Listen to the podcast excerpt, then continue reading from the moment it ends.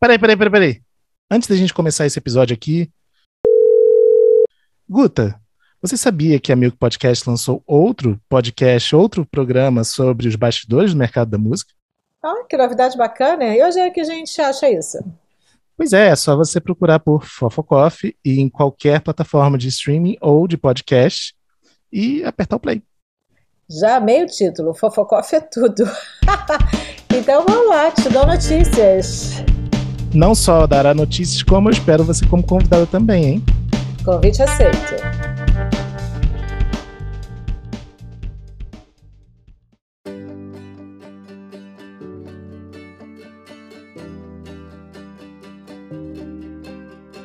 Bem-vindos a mais um episódio do FS, o podcast de música e bastidores do mercado. Eu sou Fábio Silveira e no time titular de hoje temos Guta Braga. Olá, Fábio. E Gil Gott. Salve, salve, gente. Um alô pra todo mundo. Bom, gente, esse programa está sendo gravado no que talvez seja o início do auge das lives no mercado da música. Esse parece mesmo ser um modelo que ainda vai impactar muito toda a indústria, mas muitas mudanças estão acontecendo também em toda a cadeia de streaming de vídeo. E para debater isso com a gente, temos um convidado mais que especial, que é o Crocas, CEO do Porta dos Fundos. Tudo certo, Crocas? E aí, Fabinho, aí, pessoal. Obrigado pelo convite, um prazer estar aqui com vocês. A gente que agradece super. Crocas, eu fiquei pensando assim, como é que eu apresentava a sua trajetória aqui no programa? E aí eu resolvi que era melhor que você contasse a sua trajetória, uns três tweets assim, de como, por que, que você está num programa que fala essencialmente sobre música, né? E para quem não sabe, o Crocus vai dizer, ele tem uma experiência gigante com música, e agora ele está nessa posição incrível no Porto dos Fundos, que dá para ele uma visão bastante singular dos dois mercados. Então, conta como você chegou até esse, esse ponto. Vamos nessa. É, para mim mesmo, muito difícil conseguir me definir, né, Fabinho? E, na real, isso é uma coisa que eu gosto.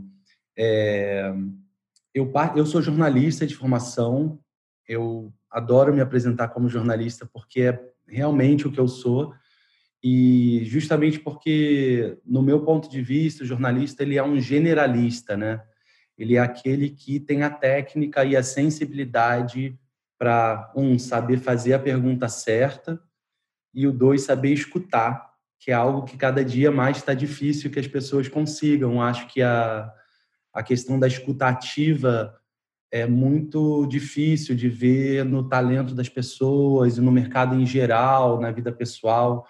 A gente está sempre falando quase como dois monólogos, né? A pessoa que está falando com a gente e a gente, onde a gente só está preocupado em saber ser mais inteligente na frase que vem a seguida, né? Então, acho que o jornalista é o, o que consegue entender bem o, o dom da sua profissão é quem consegue escutar, está aberto a escutar quem sabe mais do que a gente em determinado assunto. E aí, quando você consegue fazer a, as perguntas corretas para esse especialista que você está entrevistando, você temporariamente assume a função de especialista e sabe escrever e sabe falar sobre aquilo.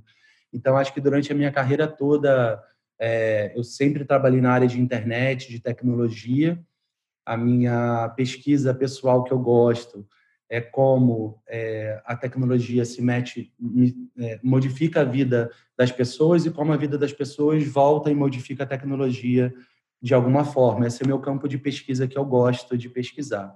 É, dando vários saltos de, de, de história, de carreira, para não tomar o tempo de todo mundo aqui, eu tive um prazer em 2007 de começar a trabalhar com o Gilberto Gil, o Gil tinha um programa, tinha um projeto na época que ele era ministro é, da cultura, que saudade, né, dessa época. É, Muita então, saudade dessa época. Ainda, né, saudade dessa época. É, ele me convidou para fazer um projeto com ele que chamava Banda Larga Cordel. Esse projeto foi um divisor de águas na minha carreira porque eu pude experimentar várias coisas que eu não sabia. E eu adoro coisas que eu não sei, é o que eu mais gosto na vida, é não saber alguma coisa. E aí eu tive que pesquisar muito para entender como que era o artista virando o veículo do seu próprio conteúdo, falando diretamente com seus fãs, sem intermediários, a questão do Creative Commons, a questão do direito autoral, enfim, uma série de campos aí de pesquisa, né, que, que graças a ele eu pude me debruçar mais para pesquisar. Depois, por conta do Gil, acabei montando uma empresa que chamava-se Gruda em Mim, que o boi não te lambe, era esse nome inteiro mesmo.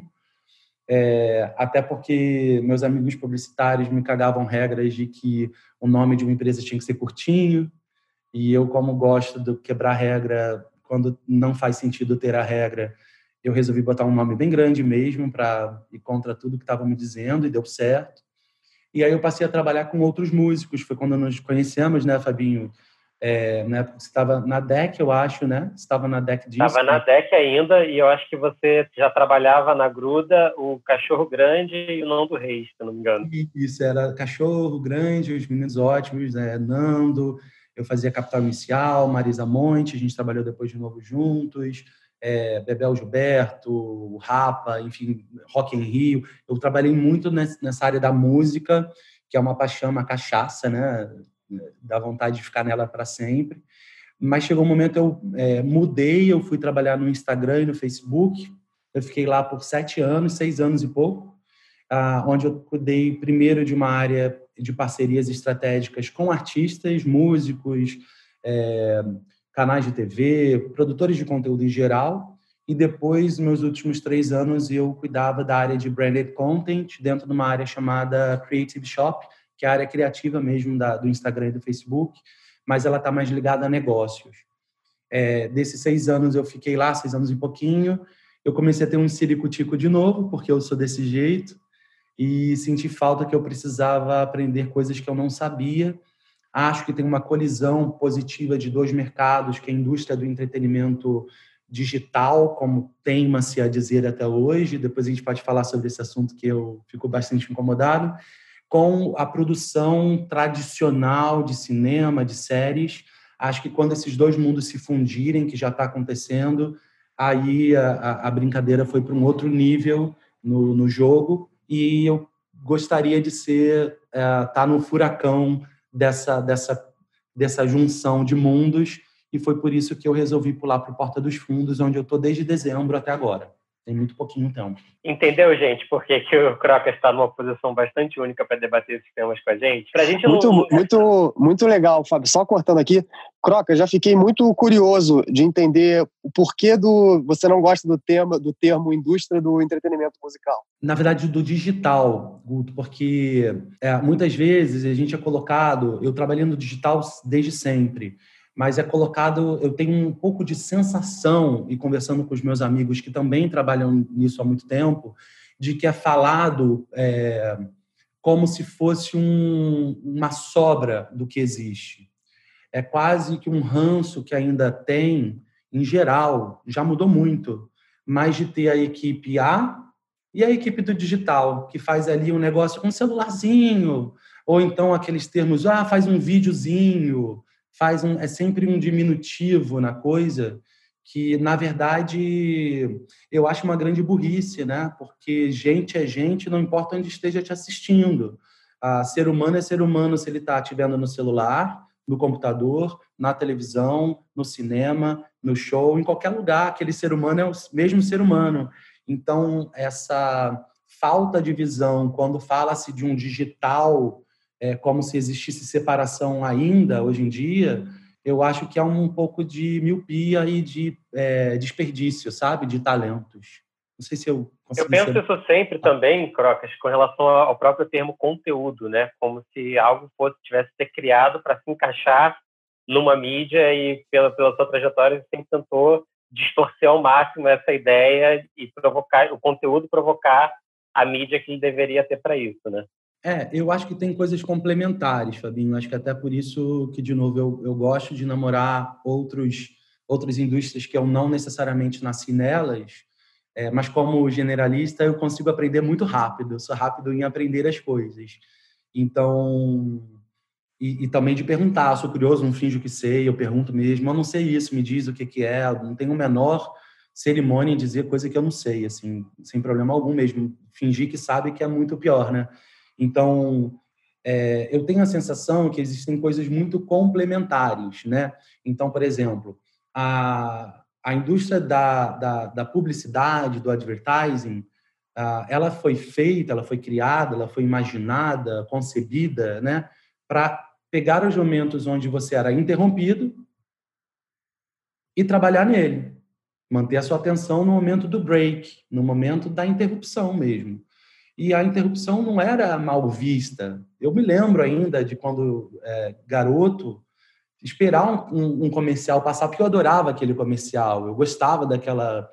É, do jingle ou de alguma coisa que acontecia ali nele, eu gostava daquilo, eu, eu estava treinado a ser interrompido. Só que o mundo muda, né? Eu não quero mais ser interrompido, eu quero que, que as coisas sejam diferentes, eu não gosto de ser interrompido mais. Então aí é onde entra o conteúdo, né? Esse, como se advertising não fosse conteúdo, né? Mas enfim, o termo entra é, e aí tem hoje o brand entertainment, tem o, o branded content, tem uma série de terminologias que o mercado foi trazendo para tentar justificar uma coisa simples, que é a marca conseguir é, surfar, né, fazer parte de, de uma história que foi falada por alguém que eu gosto de escutar. Então, se eu gosto de escutar Marisa Monte, eu vou escutar Marisa Monte. Se dentro dessa mensagem carrega-se algo de alguma marca, de forma sutil, de forma natural, né, de uma maneira é, não interruptiva, eu vou continuar assistindo aquilo e vou passar a minha mensagem. Então, acho que esses dois ambientes eles são mais complementares do que é, de briga, mas os dois mercados não se falam tanto ainda. São mercados que parece que eles ah, os egos são tão inflados que a, a, chance das conversas elas são perdidas muitas vezes. Eu estou tentando ser um conciliador aí nesse meio desse caminho. Claramente, totalmente. E aproveitando já para entrar num tema que está bem quente nesse momento, né? É engraçado porque está gravando isso agora no final da tarde e eu sinto como se eu tivesse passado no mínimo metade do meu dia falando sobre lives. E parece que o que assim no mundo se descobriu, né? E no Brasil isso é um fenômeno gigante, mas é um fenômeno que tem uma raiz profunda na né? adoração do público brasileiro de música ao vivo, né? É o único país em que DVDs ao vivo estouraram da forma como estouraram aqui. E soma-se ao fato de que, ao longo dos últimos anos, a própria televisão já enxerga que a live é uma ferramenta muito eficiente de trazer audiência e se comunicar com, com os fãs, né? Boa parte da programação da Globo foi alterada para transformar em programas ao vivo, né? E por aí vai. Como é que você está enxergando esse movimento de lives agora, tentando trazer um pouco para a música, né? e as possibilidades de, de receitas. Assim, parece que até esse momento um show transmitido ao vivo não era uma, uma realidade, uma possibilidade de receita. Desse momento em diante, parece que a gente, é, de uma forma completamente inesperada, provocado por algo completamente inesperado, se vê né, diante de um, de um possível modelo de negócio. Então, como é que você enxerga isso? O que, você tem visto por aí? É, eu acho que, assim, a gente, de repente, por conta da, da quarentena, por conta do, da pandemia, é, a gente foi pego imediatamente ah, pela situação de ter que absorver no nosso dia a dia situações que talvez demorassem, sei lá, décadas para a gente conseguir absorver 100% das coisas, né? Então, assim, de uma hora para outra, em, sei lá, dias, meses, a gente passou a ter que absorver hábitos que antes eram meio ou de um nerd ou de alguém muito avançado, enfim, coisas desse tipo que eram ditas para gente que agora está todo mundo vendo que é mais simples do que parecia. Então, é, eu, eu acredito, eu vou te responder de duas formas essa pergunta. Uma, eu acho que vai mudar porque os artistas tiveram que parar de terceirizar as suas, suas vidas digitais, vamos chamar assim, que eram terceirizadas o tempo inteiro para uma outra pessoa fazer. Ah, não sou contra isso, minha empresa fazia isso, inclusive, a Gruda fazia isso, porém, eu acho que isso é algo que é uma parceria. Tem muito artista que estava delegando 100% da vida porque, ah, não sei fazer isso, não entendo desse negócio, não sei. E acabava que isso refletia-se nas vendas, em quem é o show, em quem é a personalidade desse artista. Então, à medida que ele mesmo agora tem que usar, ou ela tem que usar, ela está percebendo um, que é mais fácil do que pensava, não tem essa dificuldade toda, não é um bicho de sete cabeças. E dois, ouve o público, né? O público está te dizendo coisas, e à medida que você ouve o seu público, você toma decisões mais acertadas a respeito da sua carreira, ou deveria ser assim. Então, eu acho que o primeiro efeito vai ser os artistas entenderem que eles e elas devem usar pessoalmente suas redes para conversar com seus fãs e não terceirizar 100% delas. Já vejo isso acontecendo um pouco e, e sinto é, que há um, um movimento positivo nessa questão. Agora, lembra um tempo atrás que a gente dizia, nossa, a, o iTunes não vem para o Brasil porque o brasileiro jamais vai pagar por música, né? Bom, Guta está aí para dizer para a gente isso fácil, né? Quanto tempo a gente jamais falava Exatamente. que Exatamente. Né? Como era? Como que acontecia antes? O povo falava que não vinha para cá jamais, né? É, foi, foi o processo, inclusive a negociação doutoral não foi assim uma coisa muito rápida. Nunca é, né? Você passou pelo Facebook, sabe que nunca é. Quando você tem uma nova tecnologia, sempre tem um tempo aí de amadurecimento, de entender modelos de negócio.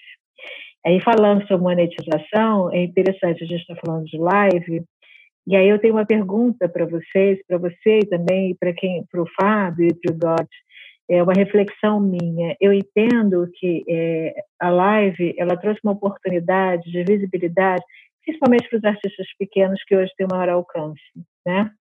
Em termos de audiência, crescimento de base, etc. Mas vocês não acham que com isso houve uma canibalização do conteúdo do próprio artista?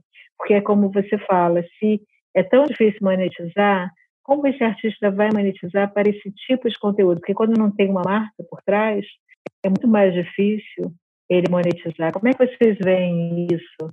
Eu acho que tem uns casos interessantes, é difícil a gente dizer com 100% de certeza, no, estão no olho do furacão. Um caso que me pareceu muito interessante foi a live da Marília Mendonça, que de fato fez com que ela crescesse streaming em praticamente todo o catálogo dela. E isso daí mostra que, para quem tem esse interesse, né, isso pode acabar puxando esse, esse catálogo de alguma forma. Eu acho que o live é, pode, ser, tem, pode ter um efeito bastante interessante aí, que é o seguinte, eu estava até conversando com um artista que eu trabalho é, tamanho médio grande, assim, e falando, poxa, é, você tem, vocês têm uma visão tão incrível da experiência de show que vocês criam, né? Mas vocês já pararam para pensar que tem gente que mora em lugares do Brasil que não estão onde a, a turnê de vocês consegue passar, que pode ser que demore anos da vida deles até conseguir pegar um ônibus para aquela cidade mais próxima em que vão poder assistir vocês pela primeira vez, e que de repente vocês fazerem um show e transmitir esse show pela internet ou fazer uma, uma superprodução, uma produção interativa, o que quer que seja, né? na verdade é uma provocação. Isso vai permitir que para aquelas, aquelas pessoas todas, e mais todas aquelas que não se sentem bem do show, que não fazem questão de show, que adoram ficar em casa, morando na cidade ou não, terem pela primeira vez um contato com a música de vocês, pessoas que com essa experiência. Então, eu estou olhando ainda para muitas variáveis disso tudo, né, para muitos efeitos disso tudo, até inesperados, para poder até dar uma, uma opinião mais certeira disso. O que eu acho que pode, aí acho que o Crocker pode dizer muito melhor disso que eu, é, existe um fator nisso tudo, que é o fator tempo. E no, o que está acontecendo nessa sociedade de consumo desenfreado que a gente vive hoje é que está todo mundo disputando o tempo de todo mundo. Então, aí talvez tenha uma, uma contradição e uma, uma competição, né? É, eu, eu, eu acho que, assim, igual o iTunes demorou para a gente acreditar que as pessoas iriam pagar por música, e hoje é uma realidade, né? Os streams em geral, eu tenho um pouco a, a expectativa, assim, de que esse treino que a gente está fazendo agora com essas lives e com, com, ganhar o hábito, né? Porque, de novo, tivemos que vestir o hábito imediatamente das coisas acontecendo, elas vão abrir lugares para experiências culturais bem imersivas, digamos assim, né? Então, isso é um caminho do, do mais hypado, digamos, de quem tem mais dinheiro, do artista com mais dinheiro, ele vai ter que pensar em é, realidade aumentada, estímulos visuais, enfim, coisas que vão caminhar por esse lugar para quem tem mais recursos, ou se essa tecnologia for ficando mais democrática também, até para quem não tem recursos. Eu acho que é um caminho. É, e até cito, Crocas, o, as oportunidades do áudio binaural, né? que ainda não são explorados e daqui a pouco isso vai estar nas lives também. Maravilhoso, com certeza, então, concordo 100%. Acho que Vamos explicar para o público o que é o áudio binaural? Então, muito importante. Bem, vamos lá. Áudio binaural é uma tecnologia que não é tão nova, que é, você consegue gravar um sistema de som, uma banda, ou um ambiente qualquer e de uma forma tridimensional, assim, parece estar imerso dentro do, do ambiente. Você grava com dois microfones é, omnidirecionais assim nas orelhas. Não é uma, uma tecnologia super nova, mas é, ainda é cara para se desenvolver, mas assim, os grandes artistas podem desenvolver e já tem várias experiências na internet de áudio imersivo binaural sendo super super bem cotados. Então, eu imagino que isso daí é, falando de música, pode ser um passo bem ali na frente. E assim, bom, maravilha, né? Imagina poder ter isso na, em casa acontecendo. E eu acho que a segunda parte da resposta é, é assim: de novo, a gente achava no passado que se eu transmitir o meu show pela internet, as pessoas não vão assistir. E eu, bom, o Fábio me conhece, eu discordo disso desde sempre. Eu acho que isso é uma grande maluquice é, as pessoas não deixaram. Quem gosta de ir a show, vai ao show. Quem gosta de ir fisicamente a um show, vai ao show. Mas tem gente que gosta de assistir de casa. E por que não dar a alternativa do, ao invés de ser o ou, de ser o e, né? Eu posso ir ao show e eu posso assistir da minha casa. Eu posso os dois. É, e eu escolho se eu quero assistir lá fisicamente ou se eu quero assistir é, na minha casa ou com amigos, enfim, coisas assim. Obviamente, isso mexe em direito, mexe em uma série de questões, mas quem não, quem quiser calmaria, não desce para o play, né? Então, acho que abre-se de novo uma série de coisas para a gente ter que trabalhar e encontrar soluções, encontrar caminhos novos, mas eu particularmente vejo as lives como uma semente plantada para coisas novas que vão aparecer desde marcas financiando, marcas não financiando, o autofinanciamento e libera o show. Acho que, de novo, o campo abriu e, e o grande, a grande maravilha dessas mudanças é, forçadas e obrigadas e enfiadas pela goela, ah, embora eu não goste no geral, mas elas têm uns lados positivos que ah, nos forçam a parar de achar que aquilo não é mais uma realidade. É realidade, vamos lidar com isso como, como gente grande e achar caminho positivo para as coisas, né? É, de uma certa forma, na verdade, o que a situação toda nos fez é, ter com relação ao, ao, público e à audiência é educar que uma live pode ser tão divertida e interessante quanto uma eliminação do BBB ou então algum outro evento que atrai a atenção da, das pessoas, né?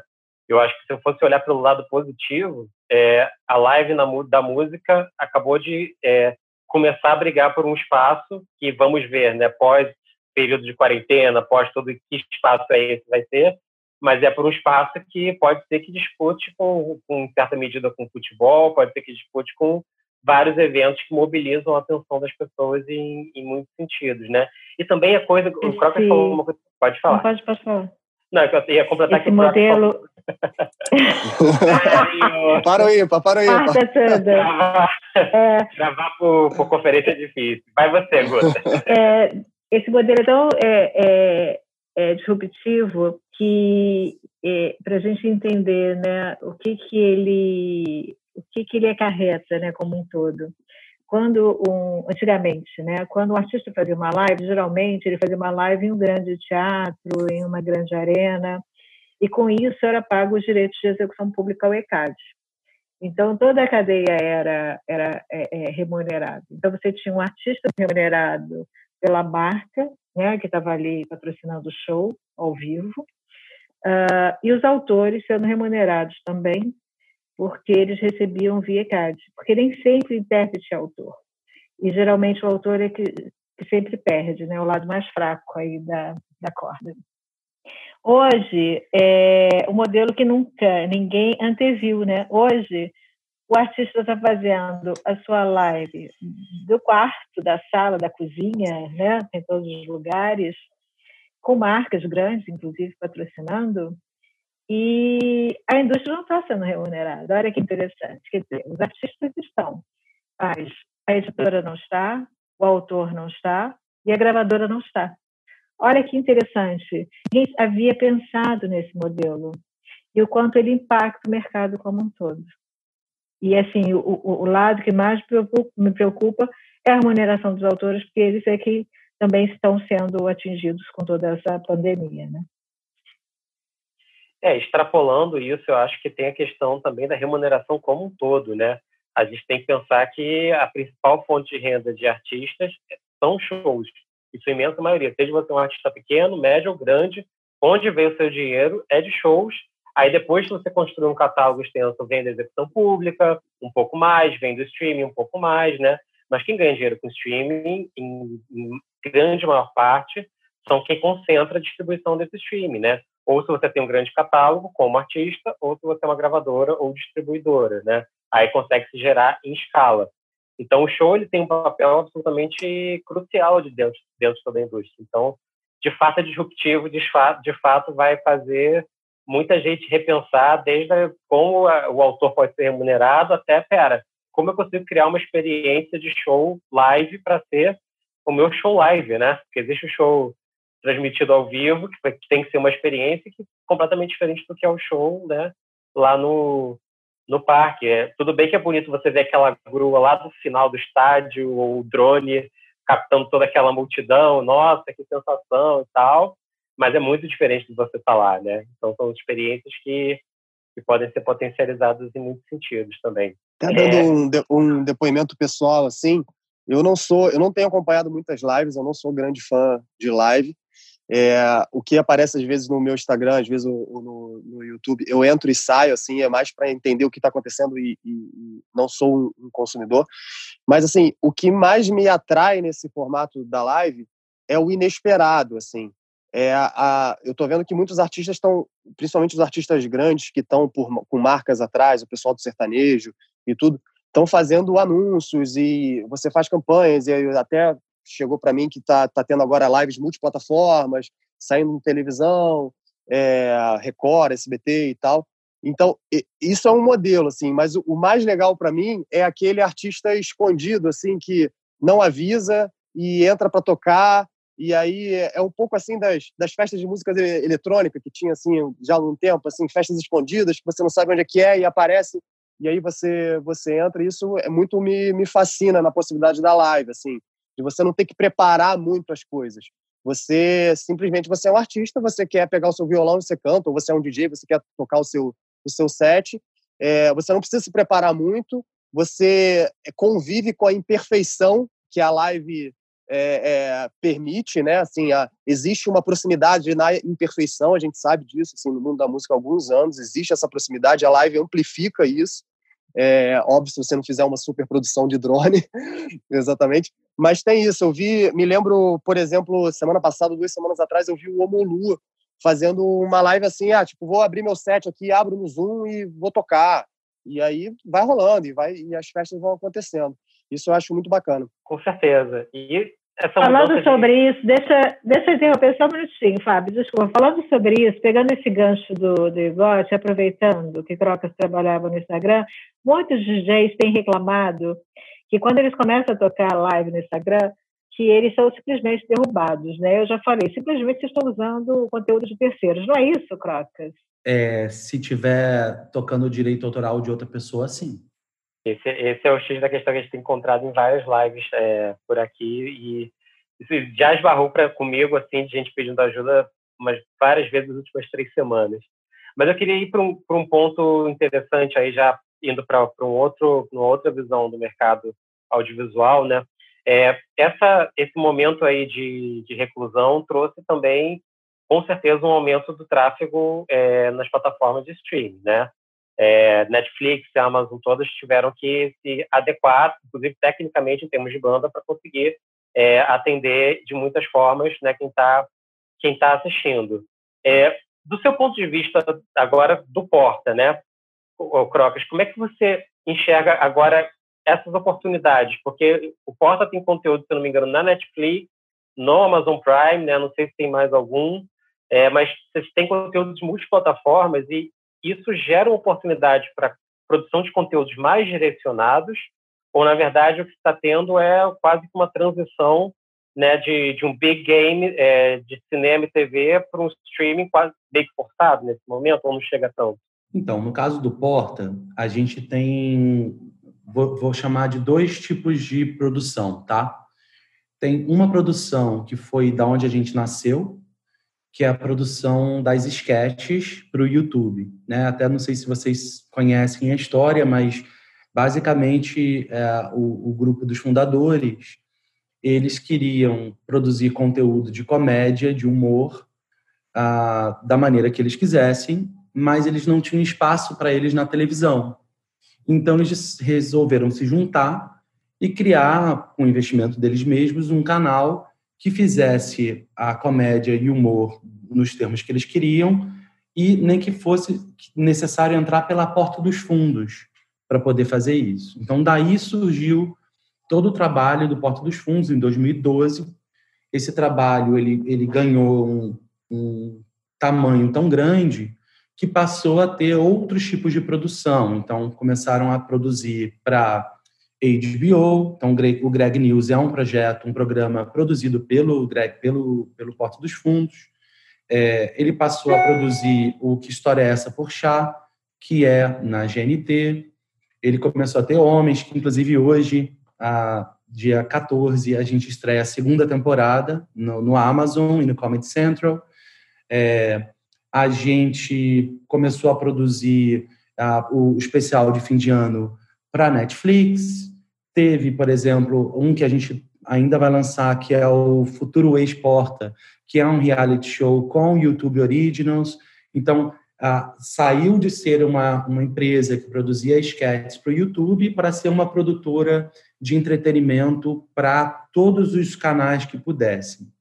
E a outra área da empresa, que era que estava destinada a produzir as sketches, ela também se reinventou e passou a produzir conteúdo para ah, as chamadas redes sociais, né? Então ela começou a produzir conteúdo para qualquer canal que tenha audiência interessada em escutar o que o Porta tem a dizer, a gente produz conteúdo para esse lugar. É, eu sinto te dizer que essa é justamente aquela junção de mundos que eu tenho interesse, né?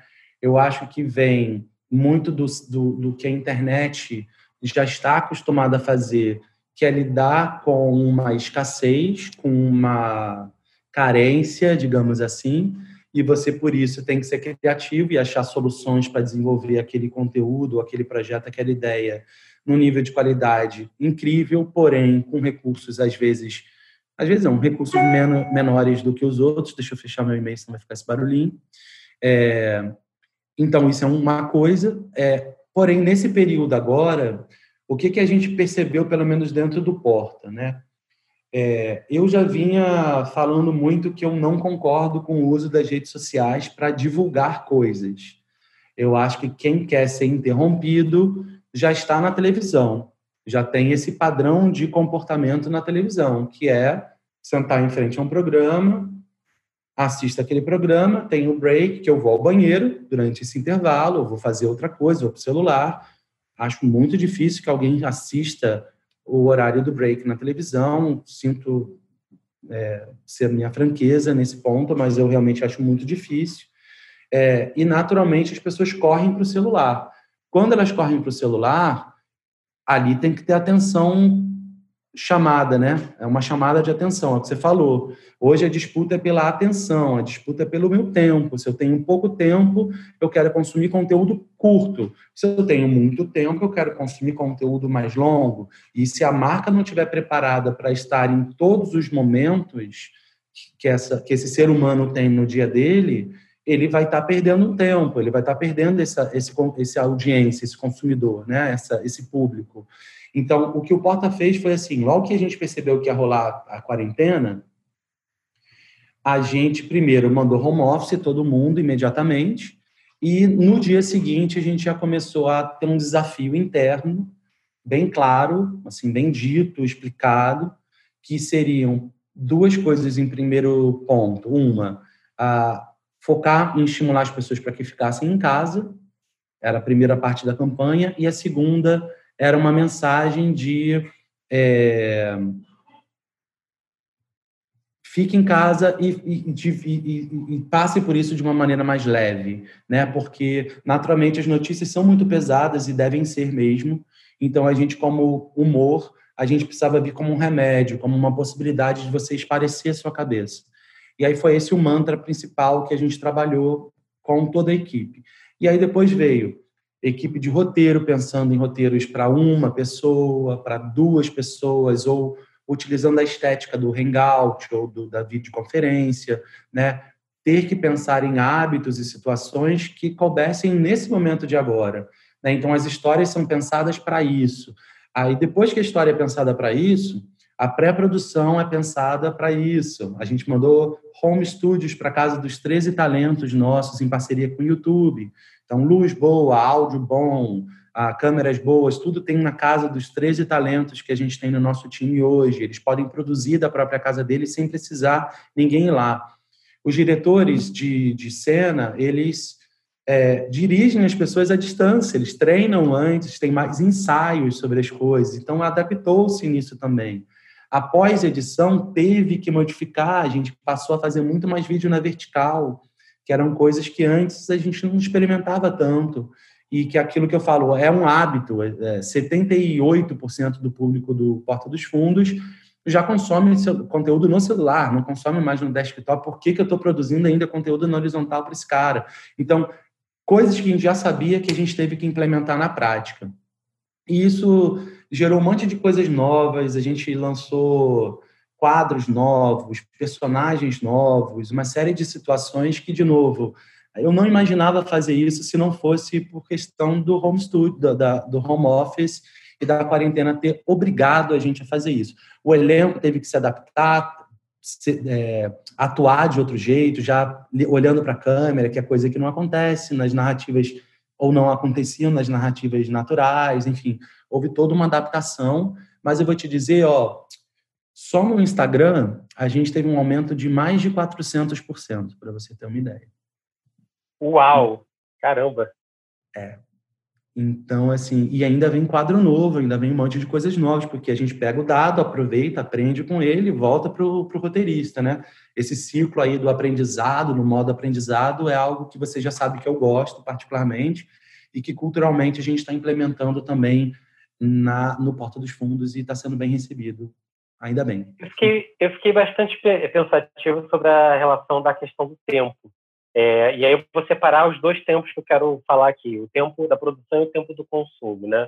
Do lado do tempo do consumo, eu, antes da quarentena, eu me via cada vez mais recorrendo a conteúdos, eu tenho o hábito de assistir muita coisa desde sempre, então eu vivia recorrendo cada vez mais a conteúdos que se encerrassem, sim.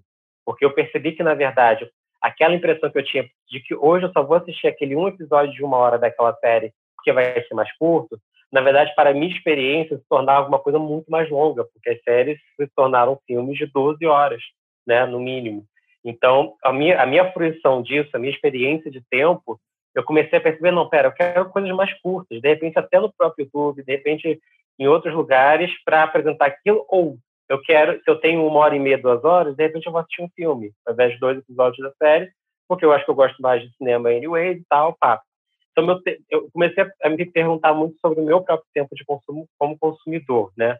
E essa questão do tempo de consumo que você mencionou, eu achei isso, eu acho isso fascinante e eu acho que é aí que está um X de várias questões, né?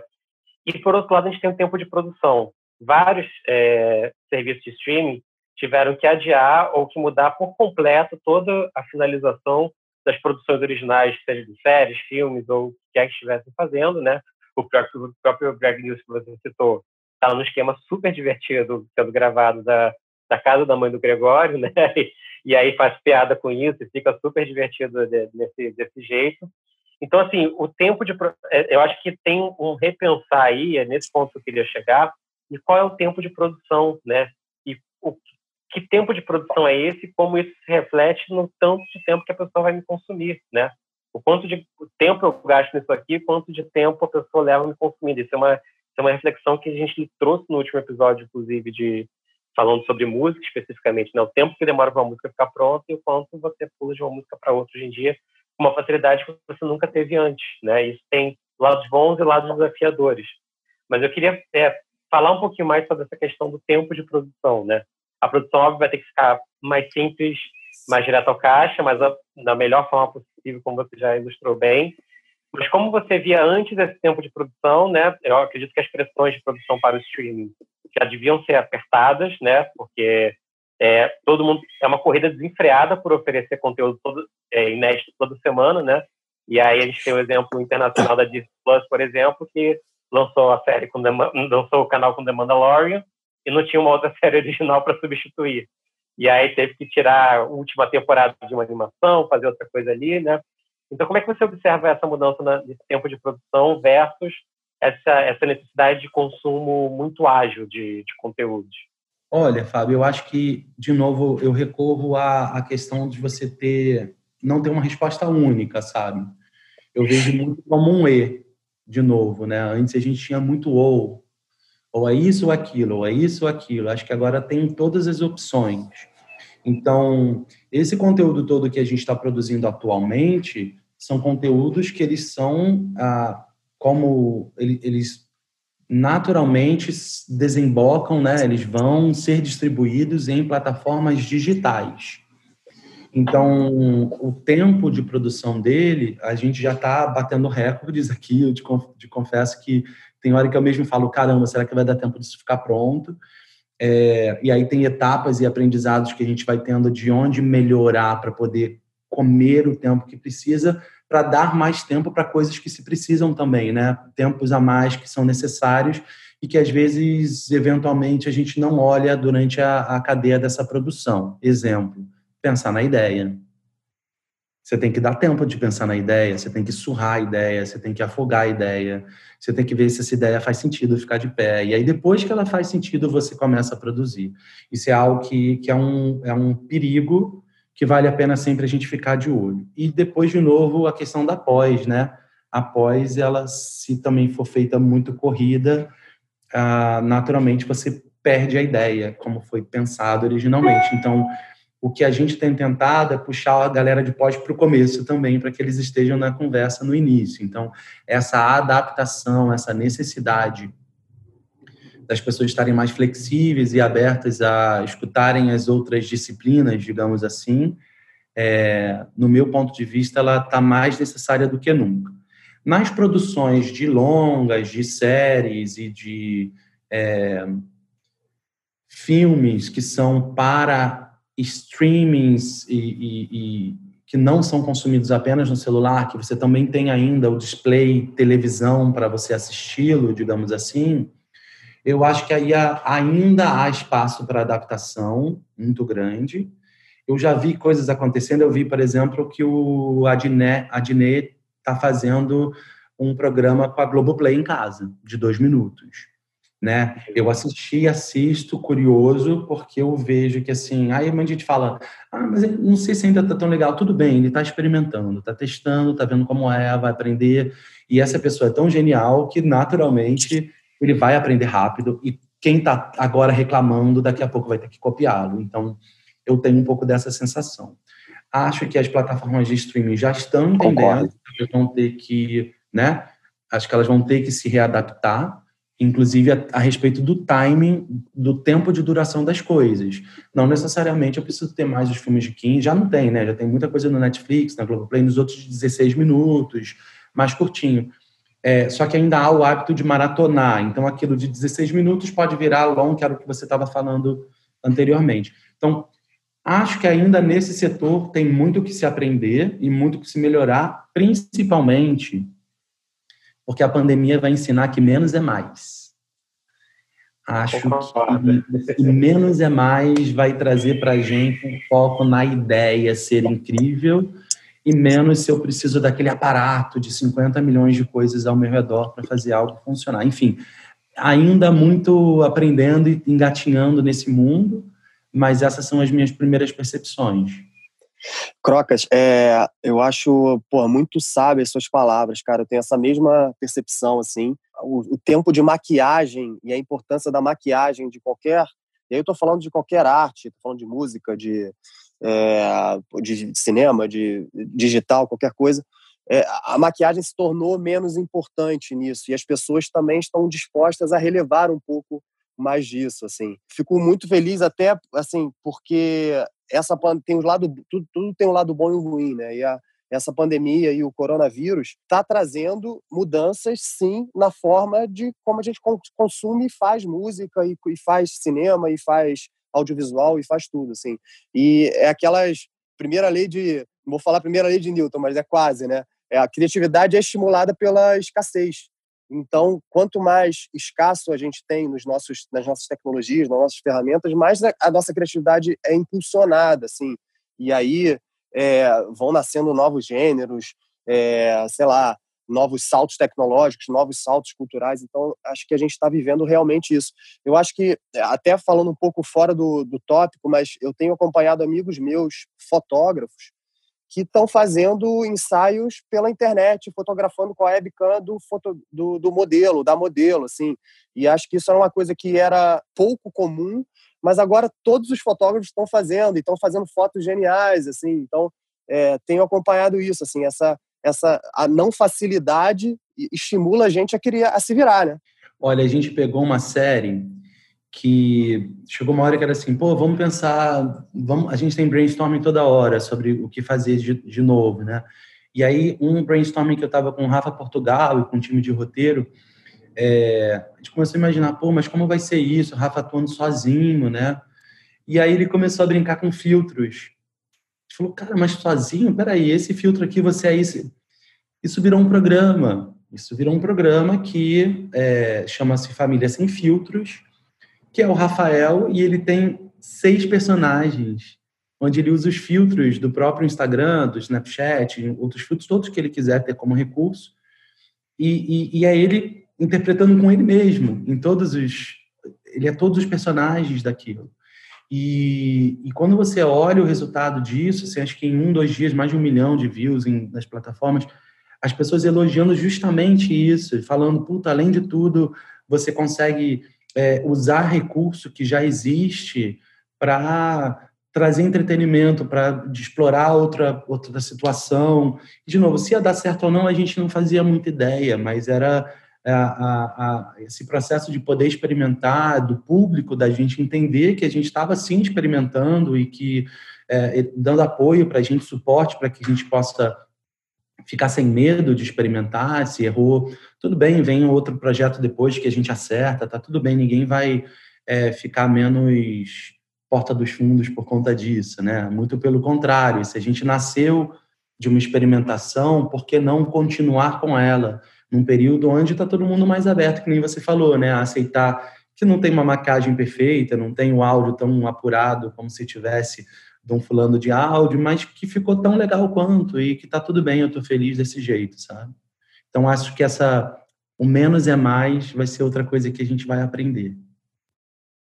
E aí uma coisa interessante que a gente discutiu uh, há alguns programas, né? E aí eu trago aqui porque eu acho que é que é super relevante, a gente pensou, a gente estava refletindo sobre a profusão de serviços de streaming de vídeo, né?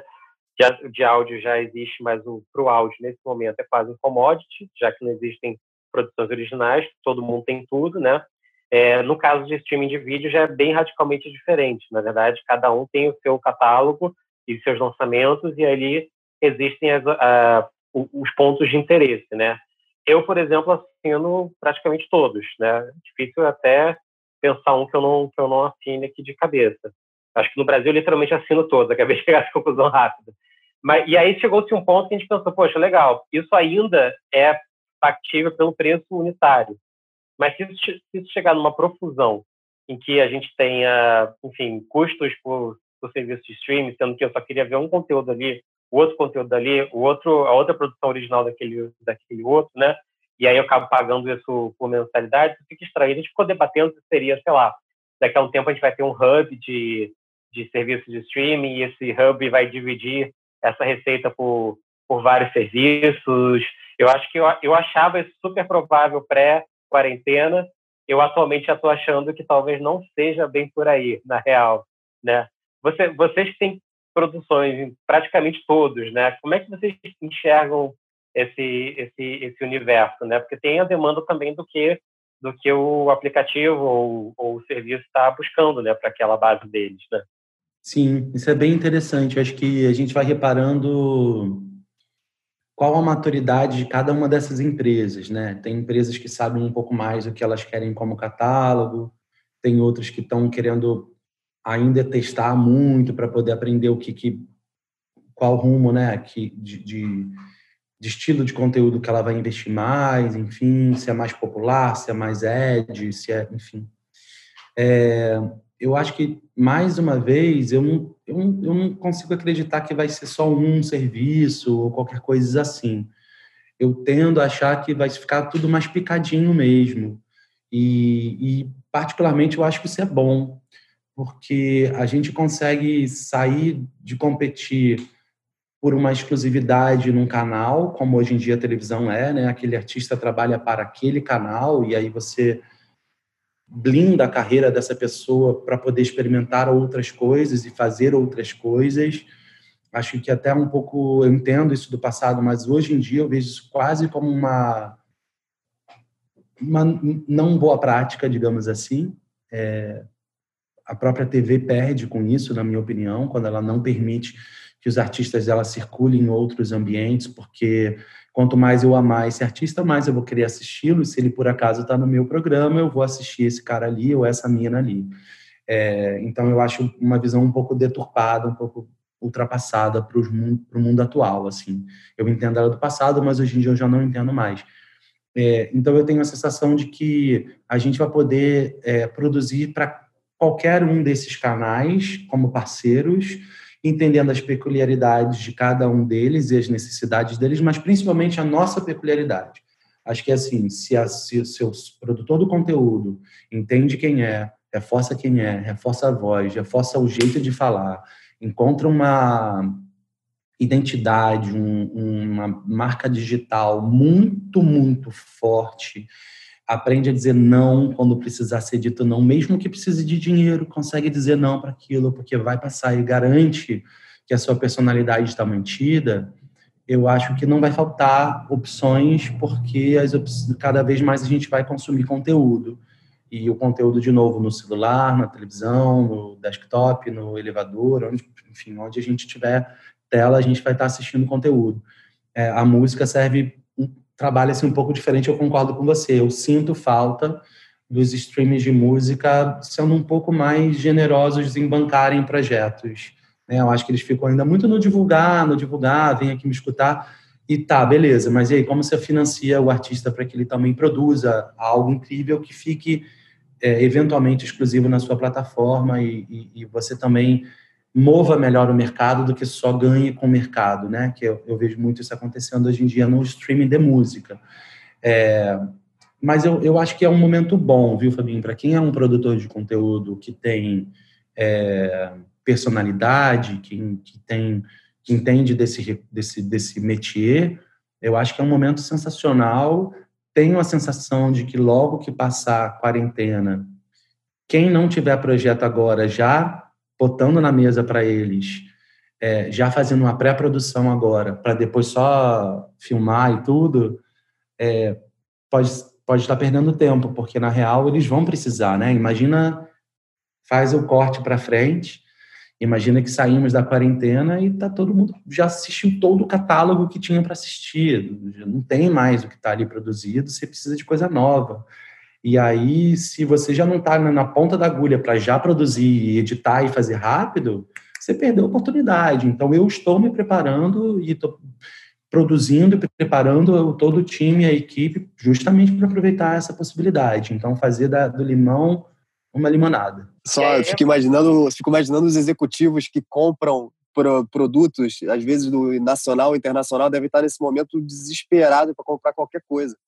É, isso é um risco, né? Porque ele pode comprar um catálogo bem xoxo que vai no próximo semestre a, trabalhar todas as vendas dele, porque é, é um momento de muita cautela e, e, de novo, acho que é onde as parcerias bem concretizadas, os nomes das pessoas, né? Aí volta para a questão da curadoria, né? Quem é, o que, que você já fez, o que, que você tem de ideia, é, o que, que você tem de reputação, né? Acho que isso tudo entra com o jogo de uma maneira muito poderosa e ainda bem para quem tem boa reputação, né? É, que isso está acontecendo, porque quem não tem vai dar uma boa sofrida ali no, no processo. Vocês viram, eu assisti parte do, do, do live do Bruno e, e Marrone, aquilo é, é, é, é engraçado, mas é triste, né, gente? Porque, na real, assim, puxa vida, não tinha ninguém ajudando eles ali a cuidar da carreira, né? É, então você vê aqueles dois cantores que têm uma história musical importante para todos nós, enfim, gostando ou não deles como músicos, é, puxa, aquela cena é, é, é, bem constrangedora muitas vezes, né? É isso, expõe, expõe muito uma realidade que talvez precisasse um pouquinho mais de, de lapidação, né, para ser para ser exposta. Eu achei eu achei bem interessante a sua provocação com relação a, a serviço de streaming de música, né, para a gente fazer uma, uma, um fechamento voltando aqui um pouquinho à música. É, porque de fato todo a gente vê muitos esforços em, em, educar, né? A gente vem de anos de muitos esforços de educar o público para o streaming de música e esforços que têm sido bem sucedidos, né? Então isso eu acho que é, que é muito importante a gente sempre e, e campanhas de lançamento super legais tudo isso. É legal essa provocação assim do tipo o que que o que, que um serviço de música pode criar efetivamente de diferente, de novo, de instigante, né?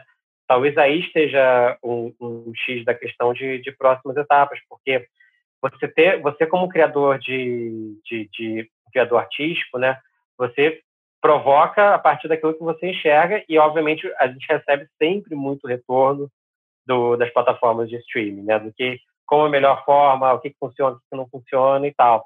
Mas e se isso subisse um nível, né, se isso fosse para um para um outro nível em que se co-criassem coisas e provocações, enfim. E tudo isso, eu acho que nesse ponto você está num, num, mercado que tem isso um pouco mais avançado, né? As estratégias de diferenciação elas são necessárias e fundamentais. Para além disso, assim, o que que você é, exercitando a, a pessoa que sempre tem um pé ali no mercado da música, é, o que que você gostaria de ver é, acontecendo assim? O que que, que você sente falta ou você gostaria de ver nos próximos anos no mercado da música tornando mais realidade. Assim. Para além do que a gente já falou, né? a questão do, da transmissão dos artistas, o live, a questão da presença virtual ser mais personalizada, tudo isso que você já pontuou, né? O que mais você sente que, que seriam passos interessantes, pelo menos como experimentações, né, para os próximos anos? Legal. Assim, Fabinho, eu tenho, eu tenho uma vontade que é, eu acho que a música antes o que ela tinha como um diferencial era se você tinha um bom estúdio de gravação ou não, né?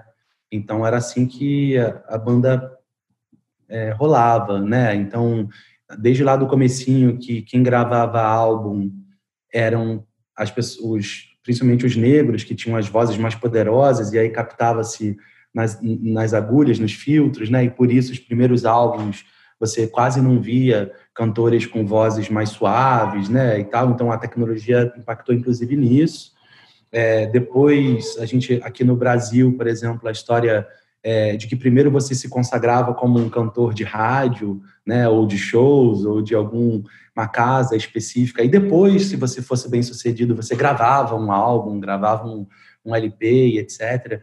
Ah, que eventualmente o carnaval era o momento de você lançar o seu álbum, porque era quando a indústria musical ganhava dinheiro no Brasil, porque tinham as marchinhas de carnaval. Então, tem toda uma trajetória onde sempre tinha um estúdio no meio, né? Você precisava ter um estúdio para você ter, se, quase chegar no ápice de uma carreira de um artista.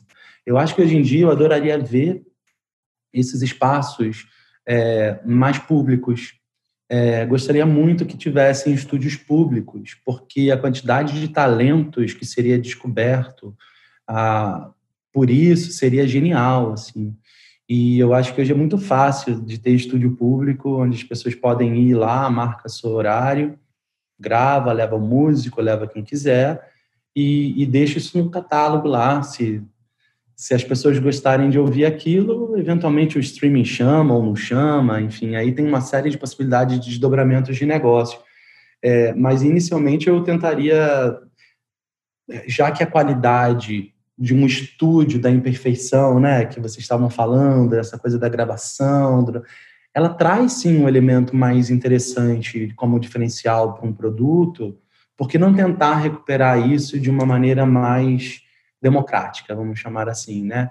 Então, eu, eu não sei, eu tentaria olhar esses retornos de coisas que funcionavam muito bem no passado, com uma releitura de como hoje em dia isso seria adequado ao momento atual para voltar a ter essas coisas que às vezes ficam meio na nostalgia, né? O barulho do, do, do LP, da agulha, ou não sei, que são coisas de nostalgia, mas que tem seu certo sentido e que talvez eventualmente se isso voltasse de um jeito mais é, bem pensado e democrático, pudesse trazer coisas interessantes. Não sei, pode ser uma viagem também. Com certeza, muito bacana. Seria uma etapa seguinte do, do que o YouTube faz no YouTube Space, só que mais aberto, né? Multi, multi talento, focado no talento, né? Muito legal, gente. A gente poderia ficar aqui com pauta para programa de três horas com Crocker, né? Vocês estão sentindo. Só que a gente quer que ele volte várias vezes, então a gente vai dosar isso aqui melhor. Bora para perto play, então.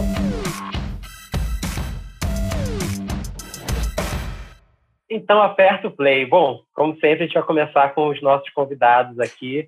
Crocas, para quem você aperta o play? Fabinho, eu vim apertando o play. Ah, eu estou viciado em vídeos verticais.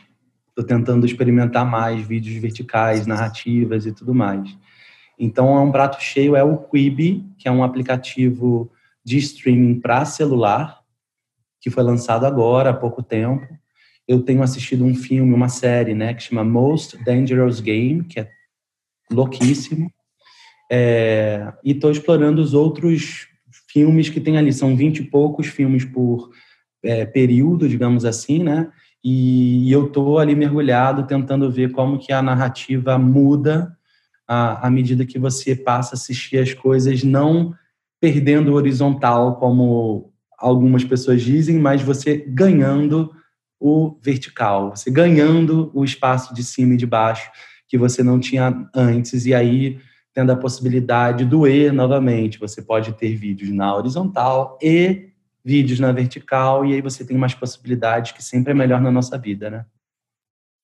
Fascinante. Eu que estou gastando um tempão da minha vida no TikTok, eu descobri tardiamente como uma pessoa de 35 anos de idade, é fascinante, já, já vou já sei que eu vou me perder no Quick, então. you got, para quem você aperta play? Eu vou recomendar uma, uma música de um queridaço, produtor, artista, Mano Huxel, beat envolvente. É, trocamos uma ideia muito legal essa semana e vi que ele lançou um remix, soltou um remix que ele fez da, da música Brisa, da Isa. É, cara, Huxel, um abraço para você, cara. Porra, pra quem não conhece, procura.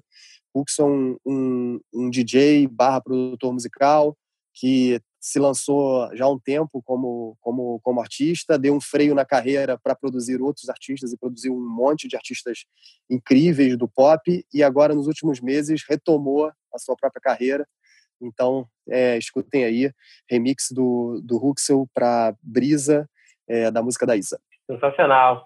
Guta, para quem você aperta o play? Bom, antes de apertar meu play, eu quero deixar uma mensagem carinhosa para o Bruno, porque hoje é aniversário dele. Faz parte do nosso. Aê, Bruno! Aus, ausente tá falta, tá aniversário. E a minha música hoje, meu aperto play, vai ser dedicada a ele. É, a música é do álbum do Emicida, Amarelo, ou Amarelo, que eu acho muito interessante também. E o título da música é Quem Tem um Amigo Tem Tudo, com o feat de Zeca Pagodinho e Top Ska Paradise, que é aquela banda japonesa maravilhosa de tais, né? E quero aproveitar para promover o podcast do Emicida, que é Amarelo Filme Invisível. É, são dois podcasts, na verdade. Tem o Amarelo Filme Invisível e também tem Movimento Ubuntu. Então, o Laboratório Fantasma está produzindo podcasts de alta qualidade. Eu sugiro que vocês ouçam. Maravilhosos, com certeza. Estou acompanhando. Acho que vale lembrar de Moraes Moreira, né? Só deixar aqui uma homenagem também. Porque... Nosso coração, total. Salve Moraes. Gigante é, da excelente música. lembrança. Uma grande perda da nossa música, né? Sim. É difícil, é difícil ter, ter o tamanho. Eu acho que é, foi engraçado ao longo do dia da perda dele que eu vi que as pessoas todas que eu conheço, do mercado principalmente, foram se tocando quanto as músicas dele estão presentes no imaginário, até na casa, enfim, coisas. E eu achei isso muito tocante, assim. Eu é, sou muito fã. Quem não conhece, está nos escutando, por favor, vá escutar toda a discografia do Novos Baianos, Moraes Moreira. É um artista absolutamente ímpar na nossa história musical. Muito bem lembrado, Crocas. É... Bom, meu aperto play para encerrar é, é um aperto play futuro ou presente, dependendo de quando você estiver ouvindo esse, esse episódio. Mas é a versão dub do disco Futuro Não Demora, do Baiana System, todo feito em versão dub pelo Buguinha Dub, um artista absolutamente genial de dub e escutar esse disco em versão dub foi como redescobrir e ressignificar um monte de coisa que estava ali, já era genial e ganhou outras camadas, outros sentidos. Então, Futuro Dub, que é a é, recriação do Futuro Não Demora em versão dub. Gente, muito bom. Muito obrigado, Crocas, pela presença aqui hoje. Eu que agradeço a vocês. Sempre é bom trocar ideia, que a gente organiza nosso raciocínio, né? Então, um prazer conversar com vocês todos. Obrigado pelo convite. E tô sempre aí quando precisar, Fabinho. Olha que a gente vai usar. Foi bom para matar a saudade, Crocas. Sucesso. Já falei várias vezes para reiterar sucesso aí no Porta. Maravilhoso. Muito obrigado. E já tá, e já tá convidado para uma próxima. Oba, vamos nessa. Não tenha dúvida. É isso. Maravilha, gente. Então até a semana que vem com mais um Fast Forward. Valeu! Valeu, valeu. Parabéns, Até Bruno lá. Costa da Milk. Feliz aniversário. Muito bom. O FF Podcast é uma parceria entre a Milk, o Tem Magística Amigos, o Música Copyright Tecnologia e o You Got Studio. O editor-chefe é Fábio Silveira e a produção é de Fábio Silveira, You Got, Guta Braga e Bruno Costa. A captação de áudio e a finalização são feitas por You Got no You Got Studio, no Rio de Janeiro. A trilha sonora é de You Got, Suliano e Bian. Até a próxima!